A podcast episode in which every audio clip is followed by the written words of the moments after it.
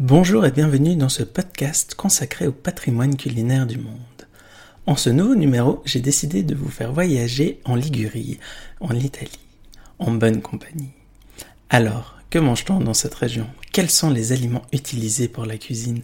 Où peut-on trouver les produits de là-bas chez nous? Quelles sont les traditions et coutumes gastronomiques durant l'année? Des questions qui seront répondues avec mon invité du jour, mais tout de suite, générique. Je m'appelle Ben, je tiens un blog depuis plusieurs années. Avec ce podcast, j'ai décidé de partir à la rencontre des divers patrimoines culinaires du monde. Alors branchez-vous et bonne dégustation sonore. Je suis vraiment ravi d'accueillir ma nouvelle invitée. Alors tu t'appelles Elena, tu es professeure et pendant ce moment gourmand, tu vas nous raconter l'histoire de cette région italienne assez particulière avec des produits extrêmement gourmands. Alors, Ma première question peut être un peu générale, mais que nous allons décortiquer ensemble. Que mange-t-on en Ligurie et quelles sont les spécialités culinaires? Hello Benoît, merci de me recevoir dans ton podcast. Alors bah, je vais commencer par euh, ce qui est salé. Donc euh, je pense que vous connaissez tous le pesto. En effet, c'est quelque chose qui vient vraiment euh, de ma région, donc de, de Gênes, qui est en Ligurie. Et euh, on le mange souvent en fait avec les trenette, c'est une sorte de pâte euh, qui ressemble à des spaghettis mais qui est un peu plate. Donc on n'a pas forcément dans les autres pays, on les trouve vraiment en Italie. Et sinon, euh, avec les trofie, c'est une sorte de petite pâte enroulée, tortillée en fait, ce que je crois que ça on trouve normalement ici dans les commerces. Pour nous, le pesto c'est très sacré. On le fait avec le basique et les pignons. Je sais qu'il y a plusieurs euh, recettes qui existent. On peut par exemple euh, mettre, euh, enfin remplacer les pignons par des noix, mais la vraie recette c'est vraiment pesto et pignons. Ensuite, il y a une autre sauce qui est typique aussi de ma région qu'on connaît très peu à l'étranger, qui est en fait la sauce aux noix.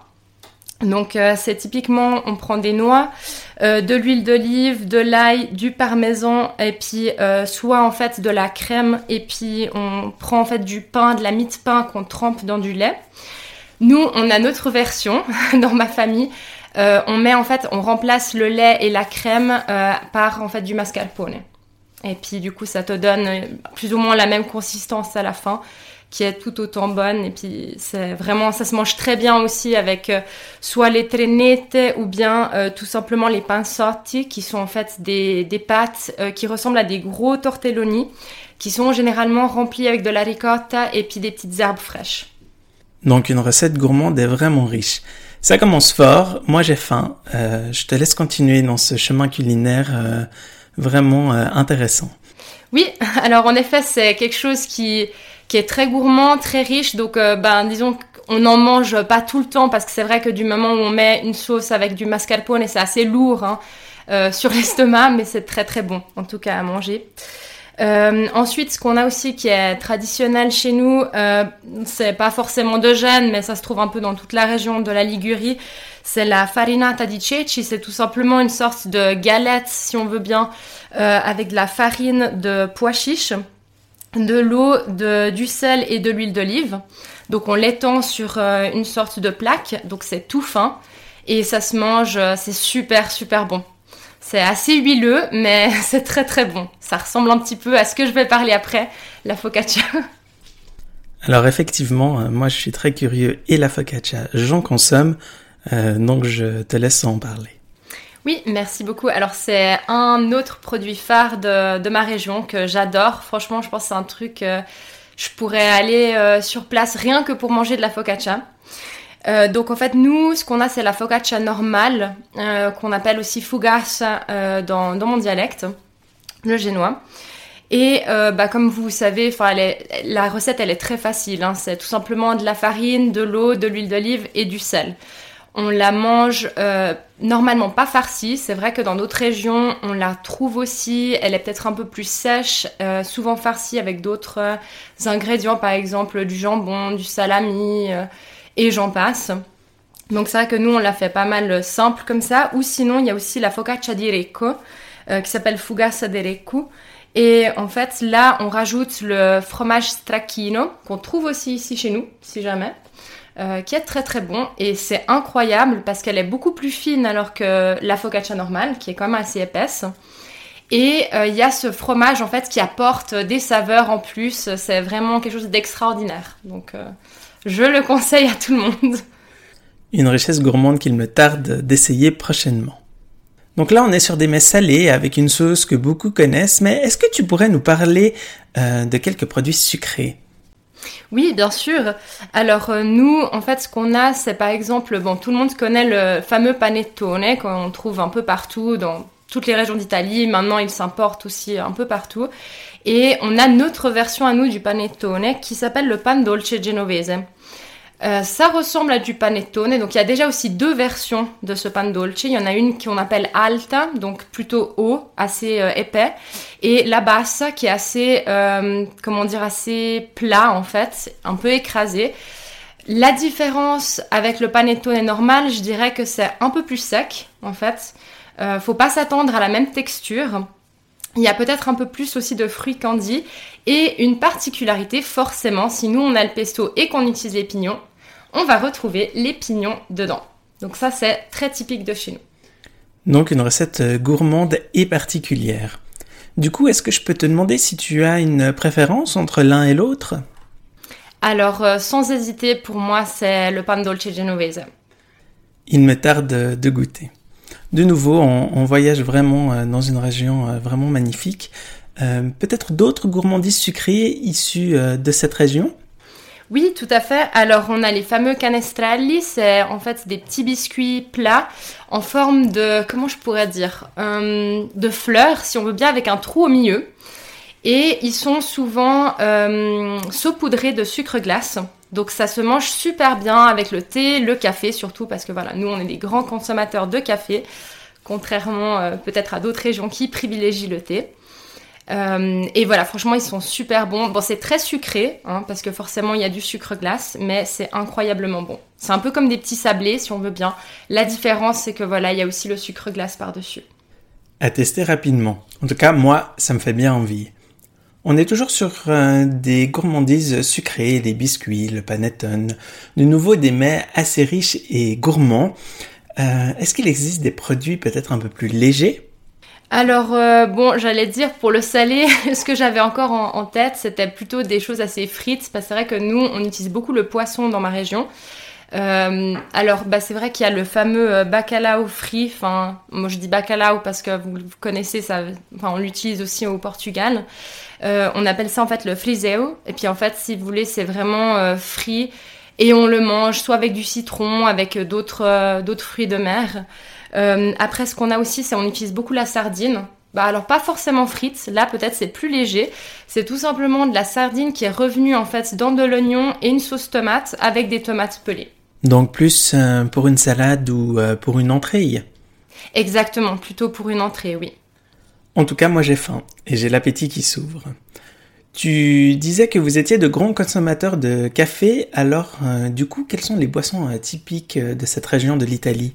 Alors, euh, bon, on n'a pas forcément genre de boisson, enfin, typique, typique, mais c'est vrai qu'on boit beaucoup de café, euh, surtout le cappuccino le matin, c'est un peu la tradition. Maintenant, je vais vous dire quelque chose qui pourrait choquer certaines personnes, mais qui est vraiment, encore une fois, typique de ma région. Euh, quand même les autres régions pensent aux Génois, leur première pensée est aussi de nous voir prendre le cappuccino le matin et tremper la focaccia dedans. Ah oui, euh, quelque chose de gourmand euh, et typique euh, comme on pourrait le faire chez nous avec les croissants et le café. On continue ce chemin gourmand au niveau des boissons, alors quelles sont un peu les autres boissons typiques de la Ligurie alors, tout ce qui est alcoolisé, bah, je dirais on a du très bon vin aussi dans cette région hein, de la Ligurie. Euh, après, tout ce qui est alcool fort, ben forcément, on utilise pas mal aussi la grappa dans le, dans le café. Enfin, après, la grappa, c'est pas vraiment de notre région, mais on prend aussi, euh, enfin, on reprend en fait des, des boissons d'autres régions. Donc, par exemple, le limoncello comme digestif, ça, vous êtes sûr que vous allez le retrouver euh, si vous allez dans un restaurant là-bas. Et puis, euh, voilà, il y a le, le lucano aussi que certains en prennent. Bon, ça, c'est peut-être un peu plus les vieux qui le boivent. Euh, c'est un alcool fort aussi qu'on prend comme, soit comme digestif ou pour l'apéro. D'excellents digestifs gourmands que j'ai d'ailleurs pu tester euh, à l'occasion. En tout cas, merci beaucoup pour ce voyage. On continue dans cette région euh, italienne vraiment gourmande. moi, je voudrais savoir quels sont les produits et ou les plats que l'on consomme durant les fêtes? Alors oui, donc tout ce qui, enfin si je passe d'abord à Noël. Donc forcément, on aura le pan dolce euh, genovese qu'on va manger euh, durant cette période-là et puis pour le Nouvel An. Euh, après, on mange aussi beaucoup de lentilles, si jamais pour le Nouvel An, avec le fameux zampone. ça, c'est vraiment quelque chose de typique que, qui est un plat, on va dire, du Nouvel An chez nous. Après, pour, le, pour Pâques aussi, on a une... J'avais oublié de le dire avant dans les salés on a une tourte en fait qui est typique aussi de ma région, donc ça s'appelle la torta pasqualina, donc la tourte de Pâques si je veux bien la traduire. Et euh, elle se fait avec de la ricotta et des euh, épinards. Donc on prépare une sauce comme ça avec un peu de noix de muscade, du poivre. Ensuite, on va mettre, euh, si vous voulez, dans une, pâte feuilletée. Et on va faire en fait des trous dans, dans la farce pour y mettre des œufs. On recouvre cette, euh, cette pâte avec une autre couche de pâte feuilletée et ça se mange super bien. Donc de nouveau, euh, une gourmandise assez riche. D'ailleurs, on sent que la cuisine italienne, c'est une cuisine qui se prépare en prenant le ton euh, et non une cuisine rapide qui se fait en 5 minutes. J'imagine que tu es d'accord avec moi. Tout à fait. Franchement, si on veut faire vraiment des bons plats, moi je, je, me rappelle hein, quand je pense à ma grand-maman, à ma maman aussi quand euh, elles prennent le tour de, cuisiner, c'est vrai que ça, bah, on passe facilement toute la matinée, quoi.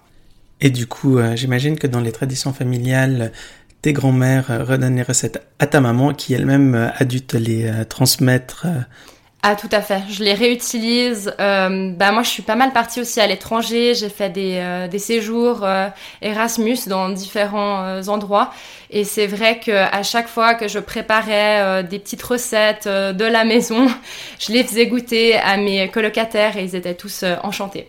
Du coup, durant tes voyages, tu as pu transmettre un peu la cuisine de chez toi de par le monde, ce qui est une jolie idée et aussi un joli voyage. Est-ce qu'il existe d'autres euh, fêtes chez vous que l'on connaît euh, peut-être un peu moins euh, chez nous, justement? Alors oui, je pense à la Befana qui est normalement le 6 janvier. On n'a pas trop l'habitude de, de l'entendre à, l'étranger. C'est vrai que ici on fait les rois mages, en Espagne, sauf erreur aussi. chez nous, en fait, c'est une sorcière, une gentille sorcière qui vient nous amener des friandises. Donc typiquement, la tradition, c'est que les enfants mettent, euh, accrochent des chaussettes, euh, bah, soit autour de la cheminée. S'il n'y a pas de cheminée, bon, on les accroche ailleurs. Et on attend le lendemain, très impatiemment, de recevoir plein de bonnes choses en fait dans la petite chaussette. Donc ça peut être des choses sucrées, ça peut être des choses salées, c'est un peu de tout. Donc toujours euh, de la nourriture. Cela m'étonne pas car on sait que les Italiens sont très forts dans ce domaine. Moi, je découvre de jolies choses et il faudra vraiment que je voyage là-bas car j'ai envie d'en connaître euh, un peu plus. On continue ce chemin. Tu me disais que tu cuisinais, alors euh, je voudrais savoir quel est ton plaisir coupable quand tu cuisines, justement. Bon, alors dans le salé, forcément, je vous ai dit, pour moi, la focaccia, c'est quelque chose, euh, c'est une institution, donc j'adore la focaccia. Euh, ça prend du temps d'en faire, ça c'est vrai. Donc euh, bah, quand je la fais, enfin je l'ai faite rarement parce que c'est vrai qu'il faudrait avoir un four à bois pour qu'elle soit vraiment bonne. Euh, j'ai des amis qui l'ont quand même faite en utilisant un four normal, ça, enfin ça va. Hein, c'est pour moi c'est pas le même goût, on va dire. Je suis un peu puriste. Mais voilà, si, si j'arrive à la faire, bah, je la fais moi-même. Sinon, j'ai des très bonnes adresses que je pourrais vous donner après là-dessus. En fait, ça serait mon péché coupable, je dirais euh, salé. Pour le sucré, euh, forcément, bah pour moi c'est euh, le pan dolce genovese que j'adore. Heureusement que je le trouve qu'une fois par année, sinon je pense que je le mangerais trop souvent. De jolies choses gourmandes. Tu parlais justement d'adresses italiennes, alors est-ce que tu pourrais nous en citer quelques-unes pour pouvoir tester justement cette gastronomie assez extraordinaire? Alors, euh, si on part maintenant, on va dire que dans les restaurants, euh, pour moi, je pense que euh, Perbacco, c'est pas mal comme, comme restaurant italien. Il y a, des bonnes, il y a une bonne cuisine, ça, ça, varie un peu toutes les régions. J'ai testé récemment le Un di più, qui se trouve vers la Riponne. C'est assez récent, sauf erreur, et j'ai adoré. Franchement, je pense que ce restaurant-là, je suis restée vraiment émerveillée, bah, déjà par la décoration. On a l'impression d'être tout de suite en Italie.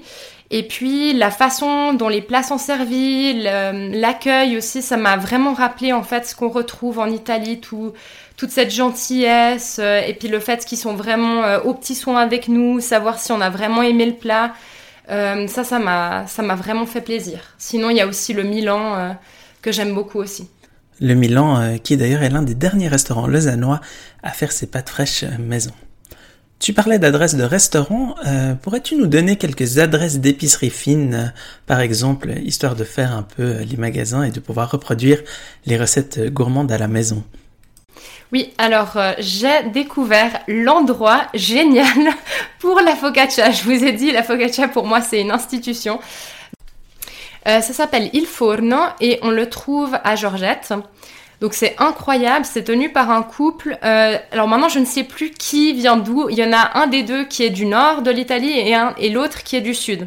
Donc ce qui est génial, c'est qu'ils justement marient ces deux, euh, ces deux, on va dire régions, enfin deux régions, ces deux côtés de l'Italie. Donc avec des spécialités du sud et des spécialités du nord. Typiquement, on va trouver une focaccia incroyable chez eux qui vraiment me rappelle les saveurs qu'on retrouve ben, dans celle de la Ligurie. Et il y a bien sûr d'autres euh, spécialités. Vous verrez, il y a aussi des pâtes fraîches qui sont excellentes. Ils font des pizzas. Vous trouvez aussi des produits, par exemple du fromage, des sauces aussi maison qui font, enfin ils font tout maison. Donc c'est incroyable. Et l'autre adresse aussi qui est très bonne, c'est euh, Bon Gusto Italiano, qui se trouve pas loin du fourne, justement aussi à Georgette. Donc là, ils font si jamais des euh, brioches, comme on les appelle, ou enfin ici des croissants, ou cornetti, il me semble que c'est la version euh, du sud, excellente. Donc c'est des, des croissants en fait fourrés, soit à la crème, au, au chocolat, ou bien à la, enfin, la, la confiture d'abricot et c'est super bon. Ils font du très bon café là-bas, donc si vous aimez le café, je vous conseille aussi pour euh, déguster leur café. Et puis euh, il y a aussi Non Solo Café qui se trouve un peu plus haut, donc direction euh, Mon Repos. Et là, on trouve beaucoup de spécialités. Là, ça serait, je dirais, plutôt typiquement Italie du Sud. Mais moi qui adore aussi les spécialités du Sud, c'est super bon. Donc là, euh, ils font vraiment, euh, bah, que ce soit de la pâtisserie, donc euh, plutôt sucré. Ils font aussi quelque chose salé. Je crois qu'on peut trouver tout ce qui est, par exemple, jambon cru, jambon cuit. fromage, toutes ces, toutes ces choses-là, en fait, on les retrouve chez eux. Et en période de fête, ils ont aussi des excellents panettone. Donc, je le conseille vivement. Une adresse que j'ai testée et approuvée, Courésy, car elle est vraiment extrêmement gourmande. Merci beaucoup pour ce moment gourmand. On arrive gentiment à la fin de ce podcast. Alors, euh, comme dernière question, euh, moi je voudrais savoir quels sont les produits euh, que tu as chez toi et dont tu ne pourrais te passer. Alors moi je dirais principalement j'ai des grandes réserves de sauce tomate parce que forcément c'est la base pour faire n'importe quelle sauce. Après j'aime bien avoir aussi bah, comme j'ai dit des noix, de la J'adore la ricotta aussi. Donc c'est vrai que c'est quelque chose que, que j'ai toujours chez moi. Et forcément l'été, moi je m'achète des plantes de basilic pour pouvoir me faire du pesto maison. Merci beaucoup pour ce délicieux moment. J'en aurai appris de nouveau beaucoup sur ce pays dont je ne connaissais que trop peu, euh, le patrimoine culinaire. Et maintenant, place à quelques ressources gourmandes.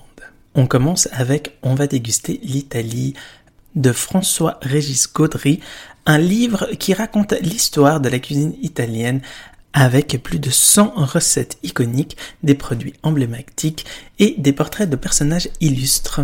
On continue avec Italie de Valérie Drouet, un livre aux 60 recettes d'inspiration italienne en passant du classique avec de très beaux plats variés.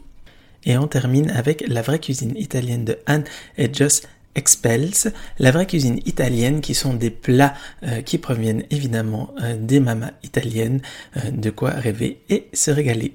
Quant à moi, je vous remercie à nouveau d'avoir fait ce chemin culinaire et vous dis à bientôt pour un nouveau numéro gourmand.